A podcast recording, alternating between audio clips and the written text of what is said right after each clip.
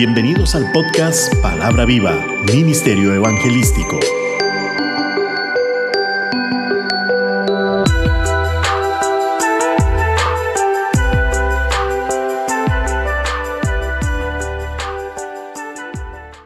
Hola, recibas un gran saludo de mi parte y espero en Dios que esta meditación te ayude a permanecer cada día más cerca de Cristo.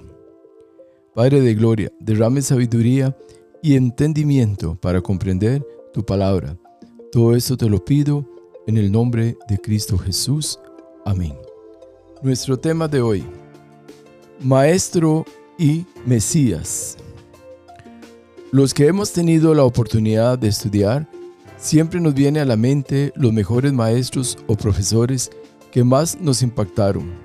Les recordamos con más cariño que a otros que solamente rindieron lo mínimo pues de una forma u otra marcaron nuestras vidas, ya sea en la formación como profesionales como la calidad de sus enseñanzas. Ser maestro o profesor no es tarea fácil. Existe mucha responsabilidad de por medio, pero entre más responsables, más estos maestros o profesores hicieron que sus labores sigan siendo eco muchos años después, ya que se notaba en ellos su amor por la profesión. Pero hubo y, sigue siendo un maestro que sus enseñanzas fueron capaces de partir la historia en un antes y un después. Y me refiero a Jesucristo, quien durante 30 años se sometió al conocimiento y análisis de la ley de Dios, su Padre, para que después hiciera todo un ministerio acerca de una nueva forma de vida que cambiaría corazones de piedra en corazones de carne. Su lucha hacer que la humanidad fuese más sensible ante las necesidades de los más marginados y menesterosos de este mundo.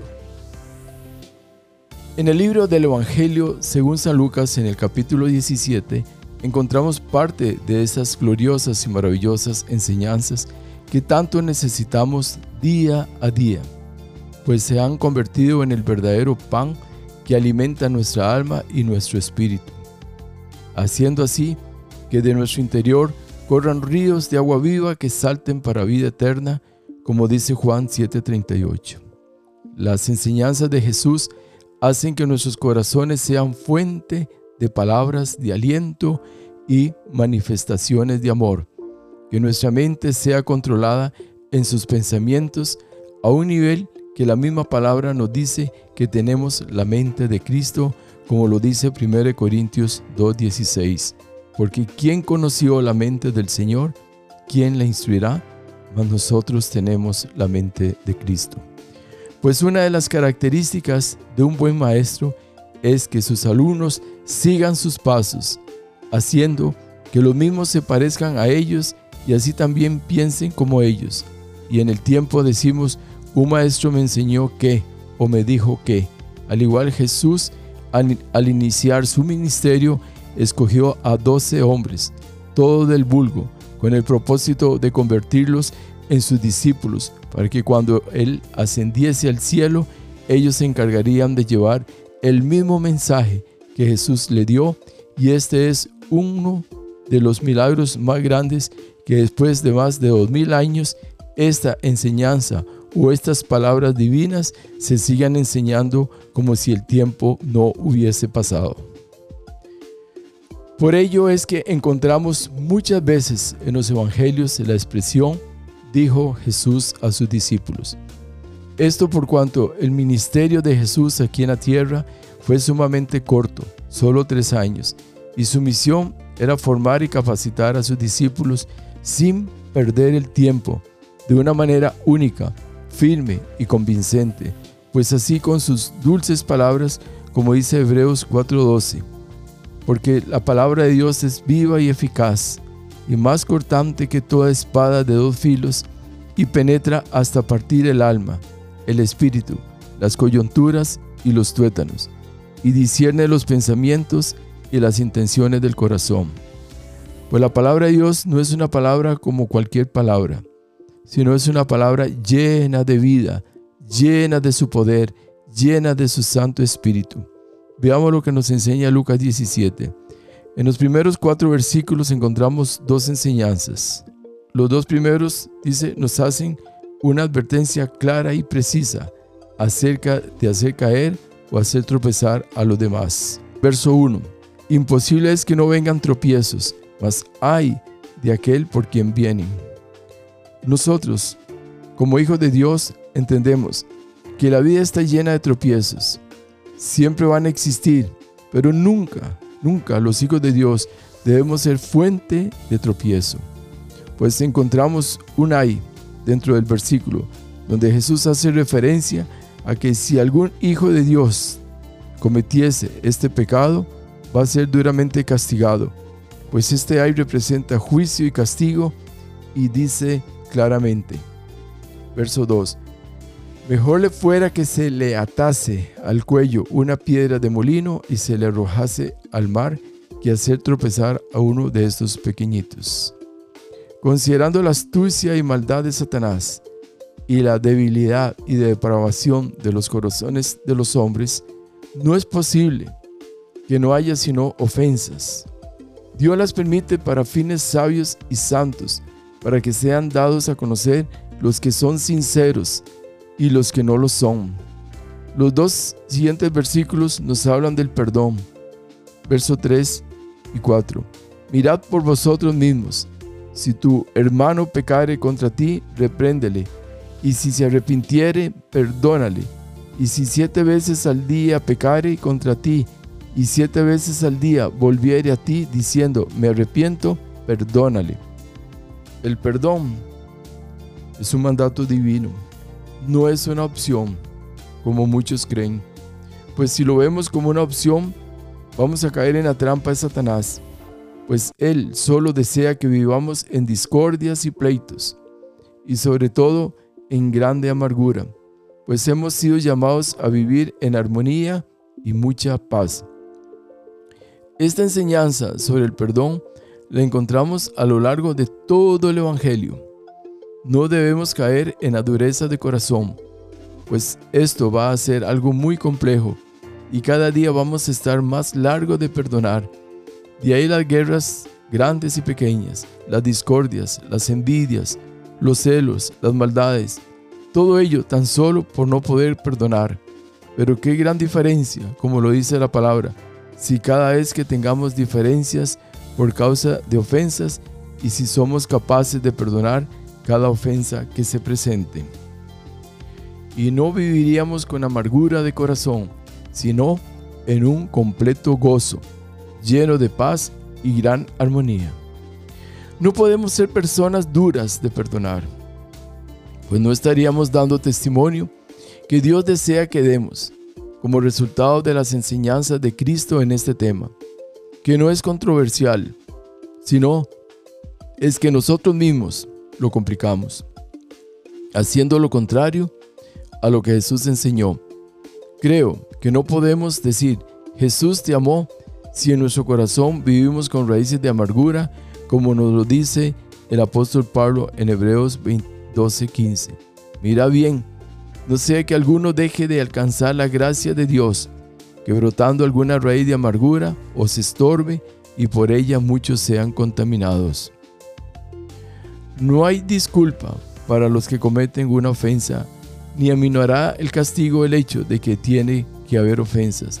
La fe en la misericordia de Dios que perdona nos capacitará para superar las dificultades más grandes que haya para perdonar a nuestros hermanos, por lo que se requiere ser hombres de fe para perdonar, pues por la fe hacemos manifiesto el perdón hacia aquellos que por alguna u otra razón nos han ofendido.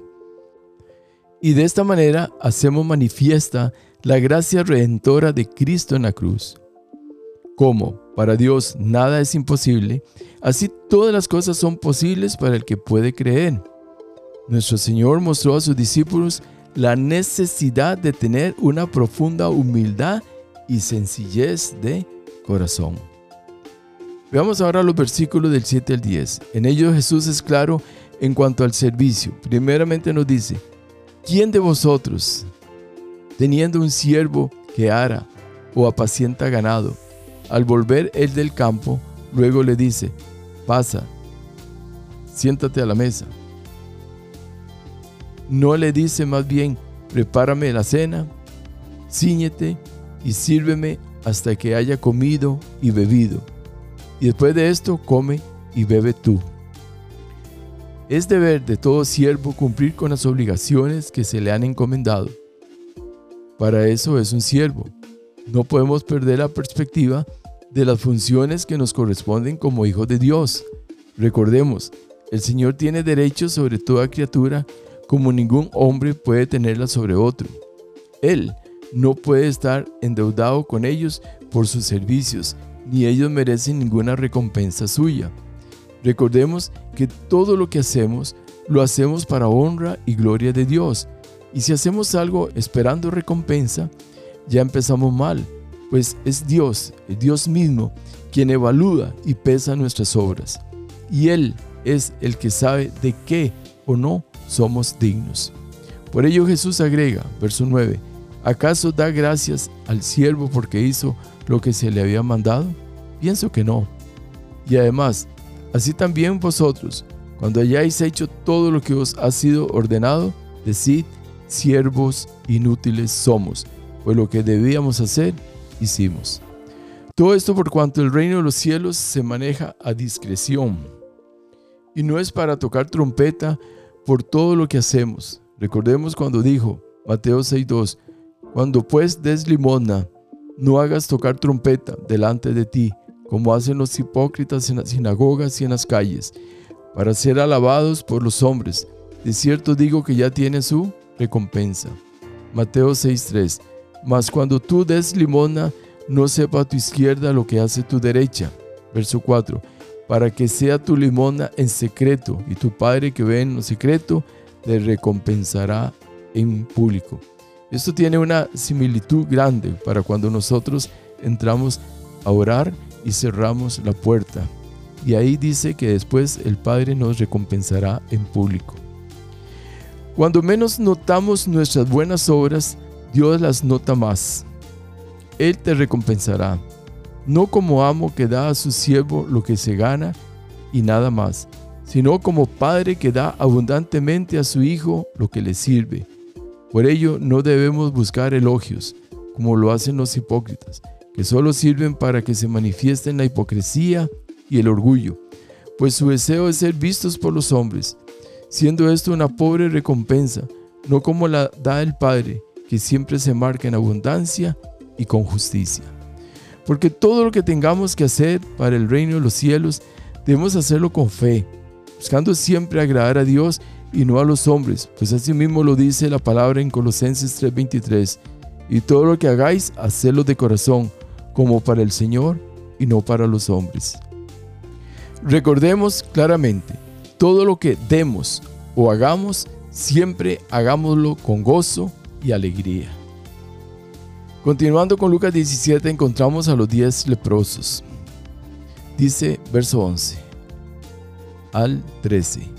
Yendo Jesús a Jerusalén pasaba en Samaria y Galilea. Y al entrar en una aldea le salieron al encuentro diez hombres leprosos, los cuales se pararon de lejos y alzaron la voz diciendo, Jesús, Maestro, ten misericordia de nosotros. La lepra representaba contaminación, castigo por el pecado, y era muy mal vista por la sociedad. Pero si la analizamos como sinónimo de pecado, recordemos que el pecado es la separación entre Dios y los hombres. Por ello, aquellos hombres se pararon de lejos, al cual llamaron Jesús y Maestro. Pero para ellos eso no fue un impedimento, pues fueron valientes y desde lejos, con fe, clamaron misericordia, misericordia, pues no se sentían dignos. Pero ese gran maestro, cuando los vio, le dijo, id, mostraos a los sacerdotes, y aconteció que mientras iban, fueron limpiados. Verso 14. Ahora, solo un Dios soberano es capaz de actuar soberanamente. Él tiene mil formas de sanar y de tratar con cada uno de sus hijos, pues a todos nos ve individualmente lo que podemos decir con esto es que no existen recetas en Cristo, tanto para enfermedades como para tratamientos psicológicos y traumas emocionales. Un factor muy importante en este versículo es la obediencia. El Señor les dice, id pues nos es necesario mantenernos dentro de la obediencia y principalmente del obedecer sus mandamientos. Verso 15 y 16. Entonces uno de ellos, viendo que había sido sanado, volvió glorificando a Dios a gran voz. Se postró rostro en tierra a sus pies, dándole gracias, y este era samaritano. El agradecimiento fundamental en nuestras vidas. Seamos abiertos en nuestra forma de vivir. No escatimemos el dar gracias, pues esto agrada a Dios en gran manera y aún más acompañado de alabanzas y adoraciones que glorifiquen al Altísimo. Este versículo contiene dos cosas, la alegría de un hombre que fue sanado y la tristeza de nueve que aunque fueron sanados, no fueron agradecidos ni glorificaron a Dios. Hoy día es lo mismo. ¿Cuántos han recibido de Dios cosas hermosas, pero sus corazones se mantienen alejados, pues creen que es obligación de Dios el bendecirles y no dar nada a cambio? Verso 17. Respondiendo Jesús dijo, ¿no son diez los que fueron limpiados? ¿Y los nueve dónde están? Lo hemos dicho muchas veces, que de acuerdo a esos números diríamos que solo el 10% de la humanidad sería agradecida de corazón. Y solamente una alabanza fundamentada en la gratitud es una dinamita poderosa, majestuosa y de un gran agrado a Dios. Y como respuesta a aquel hombre, Jesús termina diciéndole, no hubo quien volviese y diese gloria a Dios sino este extranjero. Y le dijo, levántate, vete, tu fe te ha salvado. Y no solo fue sano, sino también salvo. Y eso es lo que Dios quiere, que su pueblo sea salvo, que su pueblo sea agradecido y esté siempre en obediencia y en su camino santo. Amén. Oramos. Dios Todopoderoso, te damos infinitas gracias por habernos enviado un Maestro, un Maestro y Mesías a este mundo, como luz a nuestras tinieblas, para que por medio de su santo sacrificio en la cruz del Calvario podamos hoy gozar de una salvación tan grande. Te pido, Padre Celestial, que por medio de tu Santo Espíritu muchos sean llevados a los pies de Cristo y así puedan gozar igualmente de tus ricas y abundantes bendiciones, en especial de la vida eterna, la cual es en Cristo Jesús. Te alabamos, Padre. Bendecimos tu nombre por los siglos de los siglos. Amén. Y todo esto lo pedimos en el nombre de tu Hijo amado, Jesucristo. Amén.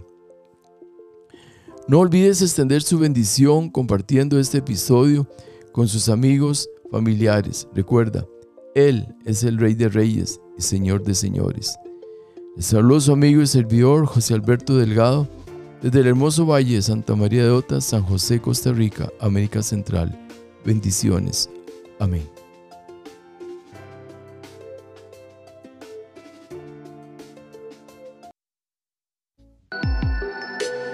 Palabra viva, Ministerio Evangelístico. Todos los derechos reservados.